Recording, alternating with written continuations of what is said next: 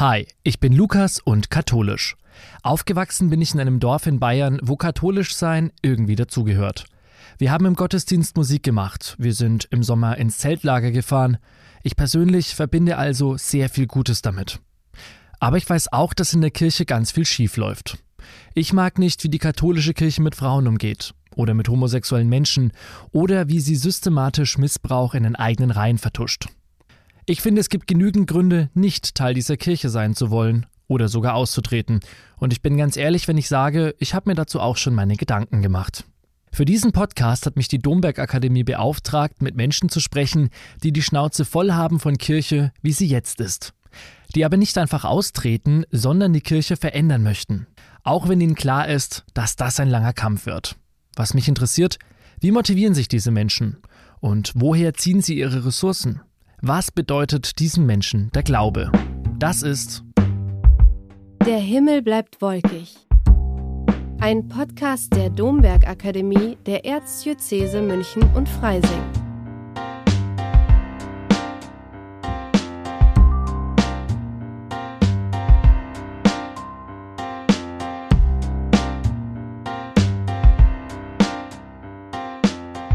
Dieser Folge beschäftigen wir uns mit einem Thema, das für manche von euch vielleicht sehr unangenehm sein könnte. Missbrauch.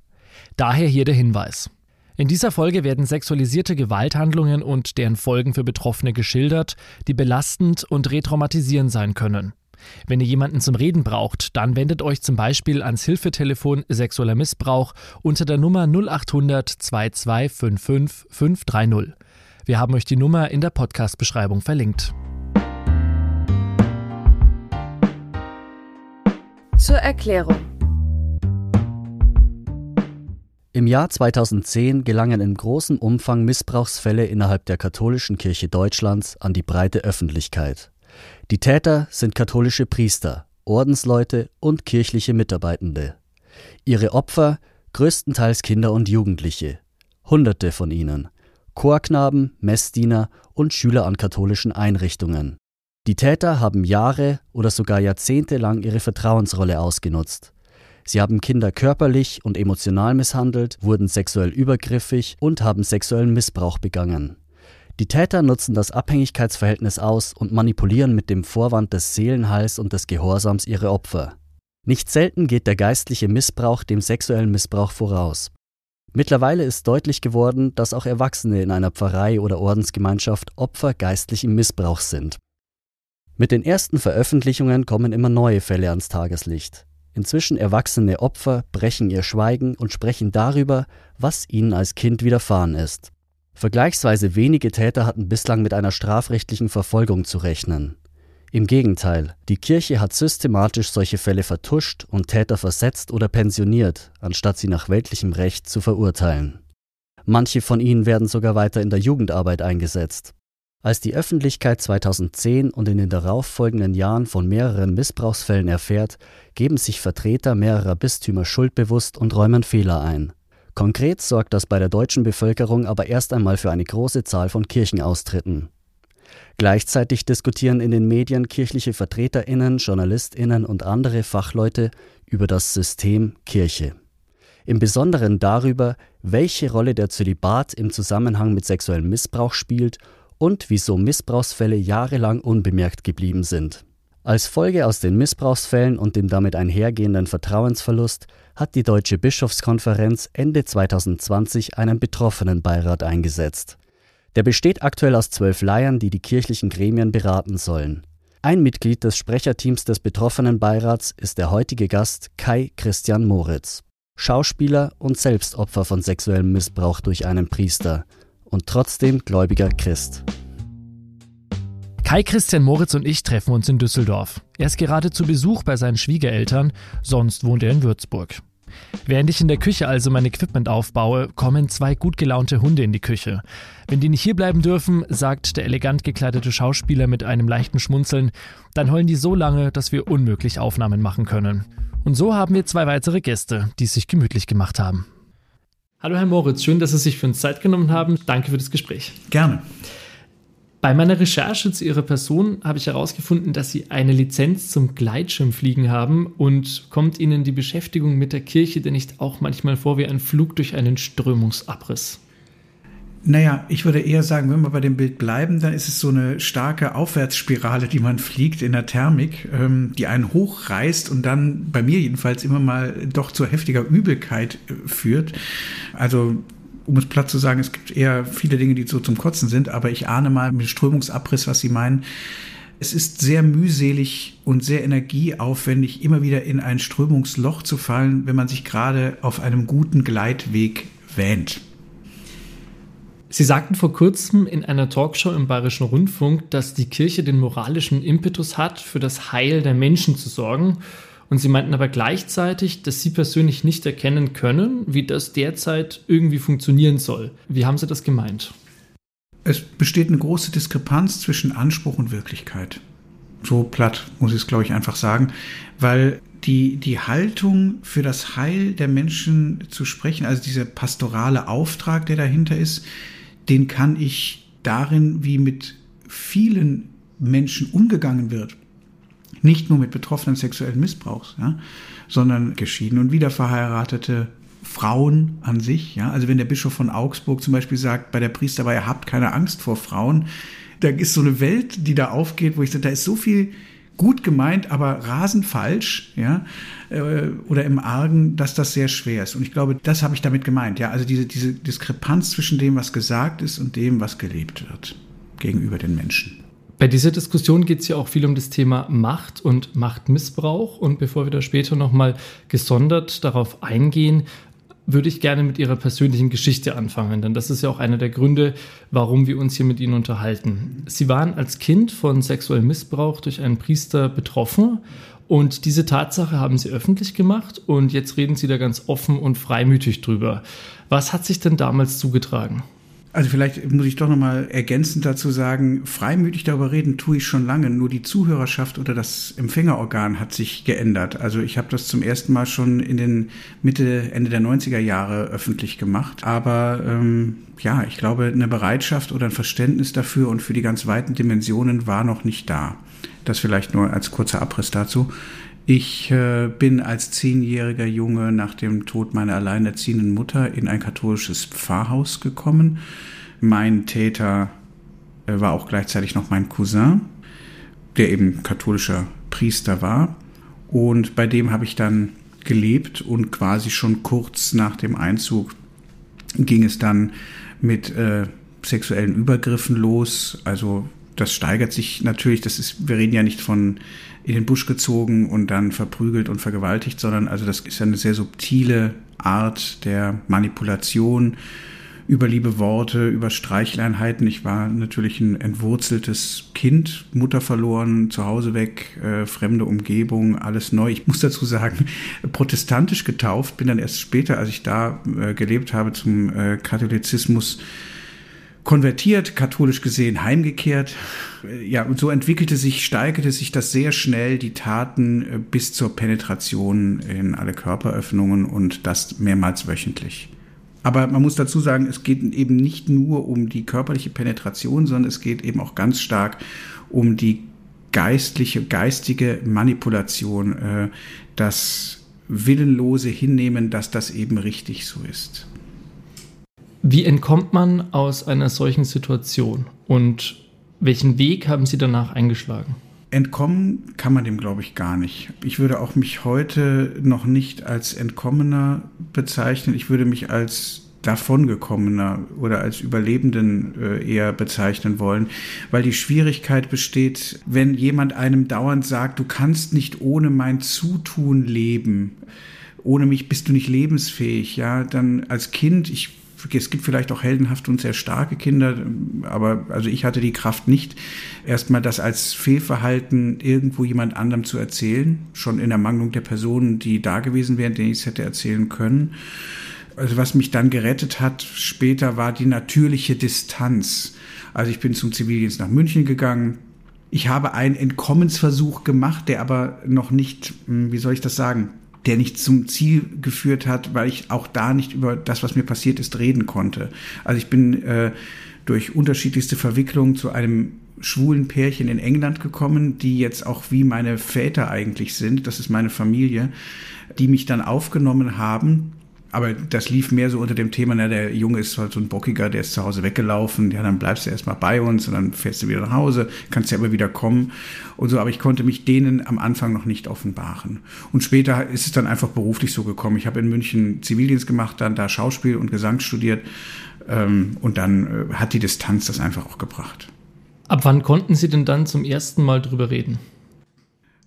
Also richtig drüber sprechen im Sinne von, ohne mein Gegenüber mit Sanktionen zu belegen, war, glaube ich, so Anfang 20. Ja, also vorher habe ich mich mal so mit 18 auch meinem Freund anvertraut, aber ich habe gesagt, wenn du das irgendjemandem erzählst, streite ich alles ab. Ja, also das, weil da noch die, die Abhängigkeit, das Abhängigkeitsverhältnis viel zu groß war gegenüber meinem Täter das ist schon vergleichsweise schnell. Es gibt ja auch Menschen, die sprechen da Jahrzehnte nicht drüber und Menschen, die können ihr ganzes Leben lang nicht drüber sprechen. Und das ist ja schon, finde ich, bewundernswert, dass sie dann bereits mit Anfang 20 sagen können, dass sie dann darüber reden können. Was hat ihnen denn da vielleicht auch die Kraft, die Motivation gegeben, darüber zu reden?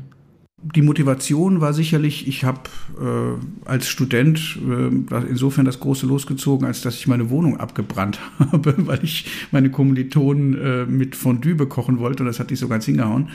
Und ich war von einem Tag auf den anderen quasi ja, obdachlos, wenn man so will. Ich hatte alles, auch die Erinnerungen an meine Mutter und so, die Gegenstände, vieles davon war verbrannt. Ich musste bei Freunden oder mit meiner damaligen Freundin auch äh, übernachten und dieses völlig ausgebrannt sein im wahrsten Sinne des Wortes hat, glaube diese Lehre hat zu dem Produktiven geführt, dass ich mich damit auseinandersetzen musste. Was übrigens bei vielen Betroffenen äh, so eine Initialzündung, so ein großes lebensveränderndes Ding braucht, um an diesen Kern wieder heranzukommen.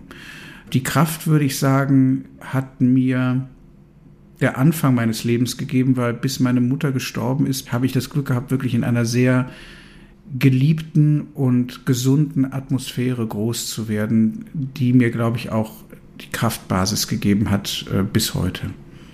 Haben sich, seitdem Sie darüber sprechen können und seitdem Sie auch öffentlich darüber sprechen, schon Menschen bei Ihnen gemeldet und gesagt, mir ist das auch widerfahren, ich würde auch gerne darüber reden. Können Sie mir da irgendwie helfen? Ganz oft. Also am Anfang ist es noch so, man trifft, in, äh, weiß ich, im Studium, wenn man es jetzt nicht an jeder Straßenecke ja erzählt, oder ich war ja da noch nicht so eine öffentliche Person, wie ich es jetzt schon viel mehr bin. Man erkennt sich auf irgendeine Art und Weise. Das ist so in so einem feinstofflichen Bereich, ja. Und dann kommt man ins Gespräch. Äh, heute kommen Leute auf mich, auch auf uns als äh, Betroffenenbeirat und so zu, um sich offenbaren zu wollen, um zu reden. Da muss man aber muss ich auch sehr vorsichtig sein. Ich versuche natürlich zuzuhören. Ich muss mich auch selber schützen, weil ähm, das sind auch ganz furchtbare Dinge, die man da hört. Jeder ist für sich individuell schlimm betroffen und ich bin ja kein Therapeut. Also das heißt, ähm, was ich immer wieder versuche, ähm, oder auch wir als Institution an die entsprechenden Stellen zu verweisen, weil das ist eben wichtig, dass den Leuten adäquat geholfen wird und es nicht in so einem, ich sag's mal bewusst ein bisschen despektierlich, in so einem Stammtischniveau irgendwie äh, darüber gesprochen wird. Zur Einordnung. Apropos Umgang der Kirche mit Betroffenen. Neben den Anerkennungsleistungen wollen Betroffene natürlich Aufklärung und Transparenz. 2014 gibt der Verband der Diözesen Deutschlands dazu eine große Studie in Auftrag, die MHG-Studie. MHG steht für Mannheim, Heidelberg, Gießen, die Standorte der Institutionen, die an der Studie beteiligt sind. Dutzende Wissenschaftler werten kirchliche Akten aus, zumindest indirekt, denn Einsichtnahme bekommen sie nicht – sondern sie sind abhängig von kirchlichen Mitarbeitenden oder von dafür beauftragten Rechtsanwaltskanzleien. Wirklich unabhängig und lückenlos ist die Studie also nicht, zumal viele Akten vorzeitig vernichtet worden sind. Zahlen gibt es trotzdem. Mehr als 1500 Kleriker sind in den vergangenen 60 Jahren kirchlich aktenkundig geworden als Missbrauchsbeschuldigte. Mehr als 3600 Kinder und Jugendliche wurden in dem Zeitraum missbraucht, laut Akten. Wahrscheinlich ist die Dunkelziffer deutlich höher. Mit der Veröffentlichung gesteht die Kirche zum ersten Mal ein, dass sie Missbrauchsfälle vertuscht oder beschönigt hatte. Es vergehen weitere drei Jahre, bis 2021 das kirchliche Strafgesetzbuch eine Reform erfährt und Missbrauch explizit unter die Straftaten gegen Leben und Freiheit des Menschen aufnimmt und somit auf gleicher Ebene wie Mord behandelt. Prozesse finden aber weiterhin innerkirchlich statt, ohne Beteiligung der Opfer. Außerdem sorgt die Aufarbeitung in einigen Bistümern in Deutschland in jüngster Zeit für Kritik. Zunächst ist da der Fall des Kölner Erzbischofs Rainer Maria Wölki. Ihm wird vorgeworfen, ein unliebsames Gutachten gestoppt zu haben. Gläubige sind empört. Viele Priester und Amtsträger stellen sich offen gegen den Kardinal. Der wiederum bemängelt methodische Fehler und gibt ein zweites Gutachten in Auftrag. In diesem wird unter anderem der ehemalige Generalvikar Stefan Hese schwer belastet. Der ist aktuell Erzbischof von Hamburg. Er stellt sein Amt zwar dem Papst zur Verfügung, doch Franziskus lehnt dessen Rücktrittsgesuch ab.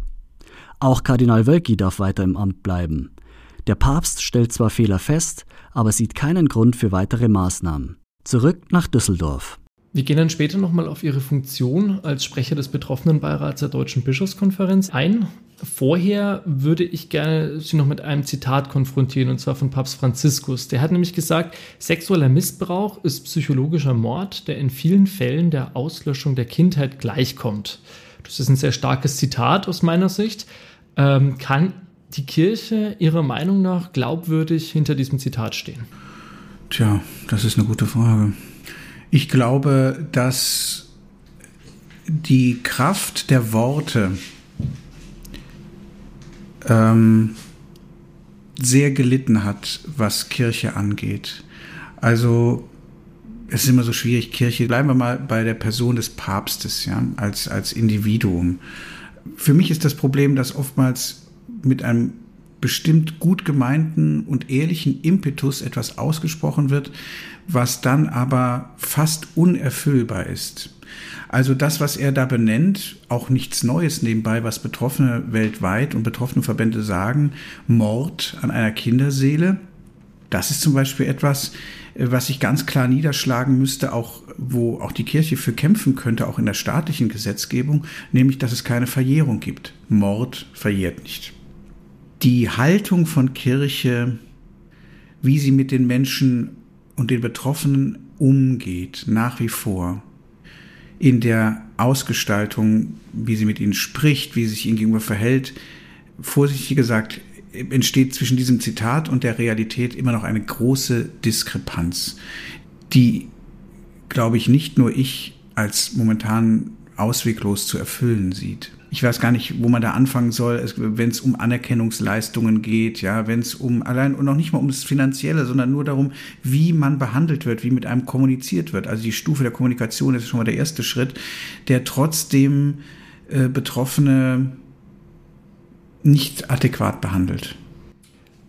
Es geht ja auch darum, dass äh, die Vertreter einer Institution ja auch mal wirklich als Menschen kommunizieren und nicht nur immer repräsentativ ihres Amtes. Und die erste richtige Konsequenz war ja das Rücktrittsgesuch von Kardinal Reinhard Marx, das er in diesem Jahr an Papst Franziskus sandte und das er dann auch abgelehnt wurde. Also zum ersten Mal hat in Deutschland ein Bischof von sich aus gesagt, er sendet ein Rücktrittsgesuch an den Papst. Er nimmt ja noch die Frage von Frau Florinia auf, die sie da gestellt hat nach der persönlichen Verantwortung auf einer Pressekonferenz der DBK, wo die damals noch verneint wurde und scheinbar auch an ihm abgeprallt ist.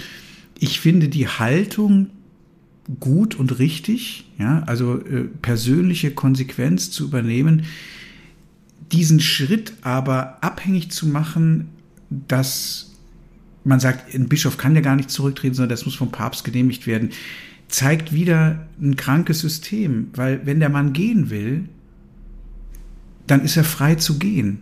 Das ist mir dann auch egal, was kirchenrechtlich daran hängt oder so, ja, sondern ich finde, dass ähm, weil das zeigt auch wieder, naja gut, du, du gehst bis an die Grenze, jetzt hast du doch gezeigt, du würdest ja, dann kannst du es ja auch lassen. Ja, also das ist wie, das ist wie wenn man einem Täter sagt, okay, ich verurteile dich zu zehn Jahren Haft, bist du bereit, dir anzutreten? Ja, ich bin bereit, ins Gefängnis zu gehen. Gut, dann musst du ja nicht mehr gehen, weil du hättest es ja gemacht. So. Ich finde das kirchlich gesehen bemerkenswert inkonsequent und nicht darum, weil das wird auch gerne Betroffenen unterstellt, neben Geldgierigkeit und so, nicht weil ich dringend privat, ich kenne den Mann ja gar nicht privat, äh, seinen Kopf rollen sehen möchte, ja, nach dem Motto, ja, und ab in den Staub mit euch, ja, sondern äh, zu wissen, die meisten Bischöfe, die jetzt da sind und auch die zweite Reihe, die sind Bischöfe geworden, weil sie das System unterstützt haben, so wie es jetzt ist. Und bis ein wirklicher Systemwandel stattfinden kann, wird es sicherlich noch ein, zwei Generationen mindestens brauchen, bis die Nachrücker eben nicht auch auf dieser Spur unterwegs waren, die sie dahin gebracht haben, wo sie sind. So gesehen ist das Zeichen sicherlich besonders und auch anerkennenswert von Kardinal Marx. Das Verpuffen der tatsächlichen Konsequenz macht es aber fast wieder gefährlich, würde ich sagen. Es gäbe ja für Sie mehr als genügend Gründe, dieser Kirche, dieser Institution den Rücken zu kehren. Und stattdessen, das ist zumindest mein Eindruck, setzen Sie sich für positive Veränderungen ein. Woher kommt denn dafür überhaupt die Kraft? Es gibt von Heinrich von Kleist ein sehr äh, schönes Stück über das Marionettentheater, also ein Text. Ähm, und da kommt das Bild drin vor, wir sind aus dem Paradies verstoßen, der Cherub steht davor, wir kommen also nicht mehr rein und wir müssen durch die ganze Welt gehen, um zu schauen, ob es von hinten wieder offen ist. Will sagen, das Bemühen, wieder in diesen Zustand des Paradieses gedanklich zu kommen, also dass die eigentliche Heilsbotschaft zu bekommen, sehe ich nicht in dieser jetzt verfassten Kirche, sondern durch das permanente Äußern von Kritik, das Suchen nach einem neuen Zugang für alle dazu. Und da müssen sich beide Seiten bewegen. Die vermeintlichen Hüter der Glaubenswahrheit, ebenso wie, wie der normale Gläubige. Und dieses Ringen, da glaube ich ganz fest daran, dass man nur da eine Chance haben kann, zu einem Ziel zu kommen. Das muss man natürlich aktiv tun. Man kann es nicht aussitzen. Und ich bin nicht bereit, Menschen,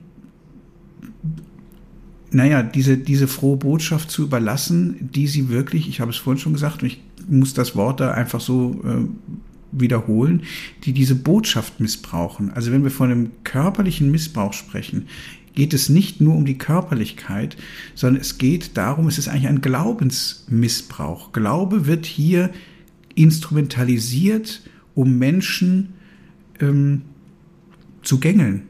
Also Kirche hat die Autorität oder meint die Autorität zu haben bis in die Schlafzimmer der Menschen hinein. Wir müssen nur bei der geschiedenen und wiederverheirateten Pastoral gucken, ja, bei der Frauenordination und so weiter und so fort. Es sind so viele Bereiche, wo Kirche meint, Autorität ausüben zu dürfen. Und da hilft es wenig zu sagen, naja, aber die Realität in den Gemeinden vor Ort ist ja dann auch ganz anders.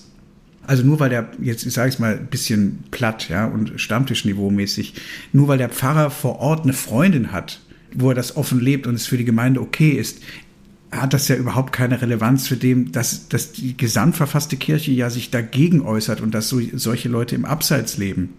Oder Homosexuelle, wo unter den wirklich falschesten Argumenten, was wissenschaftlich und nicht nur theologisch völlig klar ist, äh, Dinge biblisch begründet werden, die nur einer völlig überkommenen sexuellen Moral dienen. Und um diese Frage nochmal ganz klar zu beantworten, ich glaube an den Kampf. Man muss aufstehen für Dinge, die einem im Leben wichtig sind. Und das Letzte, was ich retten will, ist diese Institution. Ich möchte den Glauben retten in mir und in den Menschen, die mir wichtig sind. Wir reden jetzt seit zehn Jahren über den Missbrauch in der katholischen Kirche hier in Deutschland. 2010 war ja da so ein wichtiges Jahr mit der Veröffentlichung der Missbrauchsfälle am Canisius-Kolleg in Berlin. Wenn man da so lange drüber spricht, also ein Jahrzehnt, und was, was erhofft man sich dann überhaupt noch von so einem Dialog? Ich würde lügen, wenn ich sagen würde, dass ich nicht sehr müde und erschöpft bin. Und ich glaube, es geht vielen, die diesen langen Weg gehen, auch so, ja, dass man äh, sich sehr motivieren muss, äh, dafür zu kämpfen. Es gibt zwei Möglichkeiten. Es gibt einmal das Recht und Gerechtigkeit verschaffen für die Betroffenen und der feste Glaube daran, so ist es bei mir, dass diese frohe Botschaft, wie sie eben in die Welt gekommen ist, da vor 2000 Jahren oder wie sie dann nochmal betont worden ist, viel zu kostbar ist, als dass man sie einer Struktur und Menschen überlässt, die sie missbrauchen für ihre Zwecke. Und das ist meine persönliche Motivation, sonst müsste ich mich, müsste ich gar nichts mehr sagen. Und klar, ich kann auch einfach schweigen und mich zurückziehen. Die, äh, die Versuchung, das zu tun, ist groß.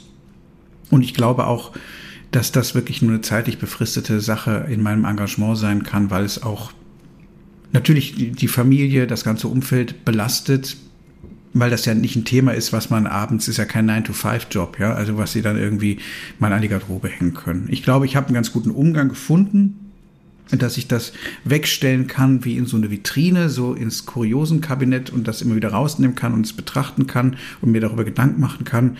Aber ähm, es bleiben natürlich, um in dem Bild zu bleiben, bleiben immer wieder noch Rückstände an den Händen, die man dann doch in seinen Alltag wieder mitnimmt. Und dann ist es sehr schwer. Gleichzeitig sind Sie der Sprecher des betroffenen Beirates der Deutschen Bischofskonferenz. Vielleicht können Sie mal kurz erklären, was hat es mit diesem betroffenen Beirat auf sich und wie sind Sie denn überhaupt zu dieser Stelle gekommen? Also zunächst mal bin ich einer von vier Sprechern. Das ist ganz wichtig zu betonen, weil wir sind ein insgesamt zwölfköpfiges Gremium und wir wollen schon in unserer Verfasstheit zeigen, dass äh, es nicht diese Zuspitzung auf eine Person immer braucht. Wir stehen ja ganz am Anfang, Strukturen zu schaffen, die die betroffenen Partizipation beinhalten. Ja, also das ist ja immer so der Standardspruch, mit Betroffenen reden, nicht über sie. Und dadurch, dass das jetzt wie eine Jungfrauengeburt ist, gab es noch keine Vorgängerstrukturen dazu. Es gibt für jede Diözese den Auftrag, dort einen Betroffenenbeirat zu errichten. Und wir sind quasi das Pendant auf Bundesebene. Es wäre vielleicht wünschenswert in Zukunft, dass dann Delegierte aus den Diözesen den Bundesbeirat bilden, zum Beispiel, um da ein bisschen mehr Struktur reinzuschaffen. Wir sind momentan ausgesucht worden durch ein mehrköpfiges Gremium, hauptsächlich von nichtkirchlichen Vertretern. Wir sind durch den Vorsitzenden der Deutschen Bischofskonferenz, damit durch die Bischofskonferenz selbst berufen. Aber wir sind frei in unseren Entscheidungen, auch in unserer Geschäftsordnung und wir sollen beratend der Bischofskonferenz zur Seite stehen im Bezug darauf, wie mit Betroffenen umgegangen werden sollte, was geplant ist. In der Praxis gestaltet sich das natürlich schwierig und da sind wir wieder bei dem Punkt, den ich vorhin schon angesprochen habe, dass Kirche in ihrer Verfasstheit momentan möglicherweise sagt, wir möchten gerne beratend jemanden an unserer Seite haben. Wir sind aber eigentlich beratungsresistent, weil wir es am Ende des Tages doch eigentlich immer besser wissen. Da arbeiten wir dran und ich glaube, wir tun das immer besser. Kommen wir nochmal abseits von allen Institutionen und Strukturen hin zu dem Thema, was ja, glaube ich, jedem religiösen Leben zugrunde liegt, nämlich der Glaube, die Zuversicht, die, das, was man vielleicht auch als Transzendenzempfinden irgendwie bezeichnet. Und da würde ich gerne wieder zum Thema Gleitschirmfliegen zurückkommen. Was sind denn die Aufwinde in Ihrem spirituellen Leben? Die Aufwinde sind immer wieder, mich neu von dieser Botschaft berühren zu lassen und eine eine geistige Heimat des Herzens auch dazu verspüren. Also ich habe selber längere Zeit auch in Indien gelebt. Ich bin ausgebildeter Yogalehrer, habe mich dann sehr mit dem Hinduismus beschäftigt, dann viel mit buddhistischer Meditation, Zen-Meditation und so weiter und so fort, was alles ganz wunderbar für mich war und auch was großartige geistige Wege sind. Aber ich spüre halt immer wieder, dass die Berührung und das mag mit meiner Sozialisation natürlich zusammenhängen, ja, äh, die Berührung, die ich durch diese christlichen Texte empfinde, mit allen anderen nicht vergleichbar ist, beziehungsweise die anderen nur äh, Schlüssel sein können, um mir diese Botschaft wieder aufzuschließen. Und natürlich ist es auch die christliche Kunst, auch das sicherlich durch meinen Beruf äh, geprägt, ja, also ich habe mein ästhetisches Empfinden eine Sakralität, die bedeutet mir schon sehr viel und die macht mich auch glücklich. Ich leide eher darunter, dass ich weiß, dass wenn man jetzt einen Gottesdienst nimmt, es fällt mir zum Beispiel wahnsinnig schwer, in den Gottesdienst zu gehen momentan, weil ich einerseits eine gut gemachte Messe toll finde, aber die Unauthentizität, die dahinter steht. Also dass die Heiligkeit überhaupt nicht deckungsgleich ist mit dem Verein, der hinter ihr steht. Äh, das ist sehr schmerzhaft. Und gleichwohl gibt mir die Ästhetik den nötigen Aufwind. Also in der Capella Palatina in Palermo zum Beispiel zu stehen, äh, als Zeichen auch eines Gebäudes der maximalen christlichen Toleranz gegenüber Muslimen und auch dem Judentum, ja, ist für mich ein absoluter erhebender Moment der mein Aufwind ist. Sie meinten ja gerade, dass Ihnen die Botschaft des Christentums, und ich sage jetzt bewusst interkonfessionell Christentum, am besten gefällt. Und das ist ja schon eine Entwicklung, wo man sagen könnte, das ist jetzt nicht ganz zeitgeistkonform. Es ist ja eher so, dass sich Menschen sagen, sie waren christlich sozialisiert und finden dann auf einmal eine neue Spiritualität, eine neue Glaubensheimat im Buddhismus, in, im Hinduismus, was ja auch völlig legitim ist. Bei ihnen ist es ja andersherum. Und Sie hatten es gerade schon mal so angesprochen, aber was mich jetzt nochmal besonders interessieren würde, welche Botschaft ist es denn, die Sie da so faszinierend, so attraktiv für sich selbst finden? Also vereinfacht gesagt lässt es sich sicherlich unter dem großen Wort Liebe subsumieren. Aber das ist ja selber schon fast ein ausgehöhltes Wort heute. Es geht um Toleranz und Annahme und die Möglichkeit des sich permanenten Erneuerns im Leben, des Wandels. Also es geht ja nicht nur um den Wandel, wie er eucharistisch betrachtet ist, und da kann man ja auch unterschiedliche Auffassungen sein, sondern das Neugeborensein aus dem Glauben, was jeden Tag neu passieren kann. Wir haben immer die Chance, jeden Tag neu anzufangen. Es wird uns gut anstehen, auch unseren Mitmenschen das zuzugestehen, dass sie immer wieder neu beginnen können. Und das, finde ich, ist eine Botschaft, die sicherlich nicht auf das Christentum originär beschränkt ist, ja, aber die eines der, der neue Aufbruch der immer wieder möglich ist. Und die Umkehr, auch da wieder bewusst, nicht in diesem römisch-katholischen, äh, von Grund auf sündbehafteten Sein, sondern zu sagen, ich habe einen Weg beschritten, ich sehe, der führt in eine Richtung, die mir nicht gut tut und ich kann neu getragen von einem, von einem göttlichen Urgrund, kann ich einen, einen neuen Weg beschreiten. Und dieses Vertrauen, und geborgen sein. Das ist, glaube ich, etwas, was mir da sehr gut gefällt und was ich da sehe. Vielleicht nur als kleine Ergänzung, wenn Sie sagen, dass andere, dass es Menschen gibt, die sich dann eben zum Buddhismus und was weiß ich wohin wenden. Äh, das halte ich für das große Tragische. Das können Sie machen, wunderbar. Also ich bin der Erste, der da unterstützt. Aber ich glaube, das Missverständnis ist, dass sich diese Menschen nicht vom christlichen Glauben abwenden, sondern von der Hybris, die eine katholische Kirche hat, dass wenn man das Produkt Kirche so nicht kauft, kann man gar nicht richtig christlich glauben. Und dieses, ich sage es mal bewusst aus, aus einem modernen Begriff, der überhaupt nichts damit zu tun hat, aber dieses aggressive Markenverhalten, ja, und dieser monopolistische Anspruch, den Kirche da hat, der äh, konterkariert eigentlich die christliche Botschaft, weil sie genau das nicht ist. Sie ist nicht exklusiv, sondern sie ist inklusiv. Abschließende Frage. Wo geht's denn zum nächsten Gleitschirmflug hin? ich muss gestehen, ich bin jetzt schon länger nicht mehr geflogen. Also ich bin sonst gerne an der Plose äh, da in Südtirol unterwegs gewesen.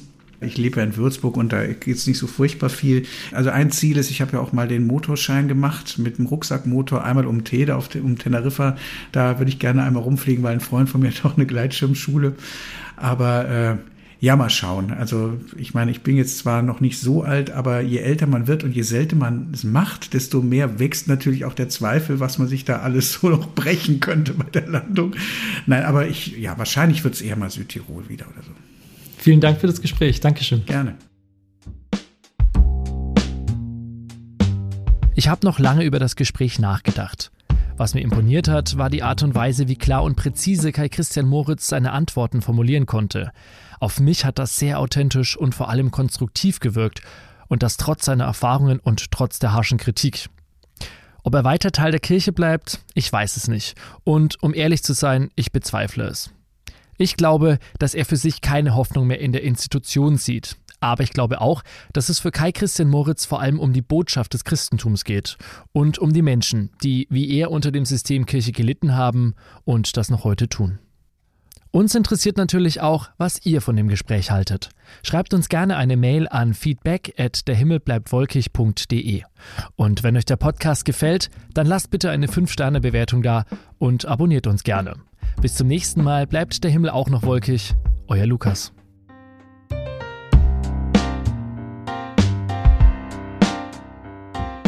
Der Himmel bleibt wolkig ist eine Produktion von Escucha in Zusammenarbeit mit der Domberg Akademie, der Stiftung für Erwachsenenbildung der Erzdiözese München und Freising.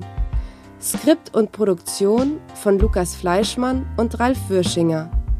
Vielen Dank für die Zusammenarbeit an Claudia Pfrang, Stefan Mukri, Magdalena Falkenhahn und Melanie Waldinger.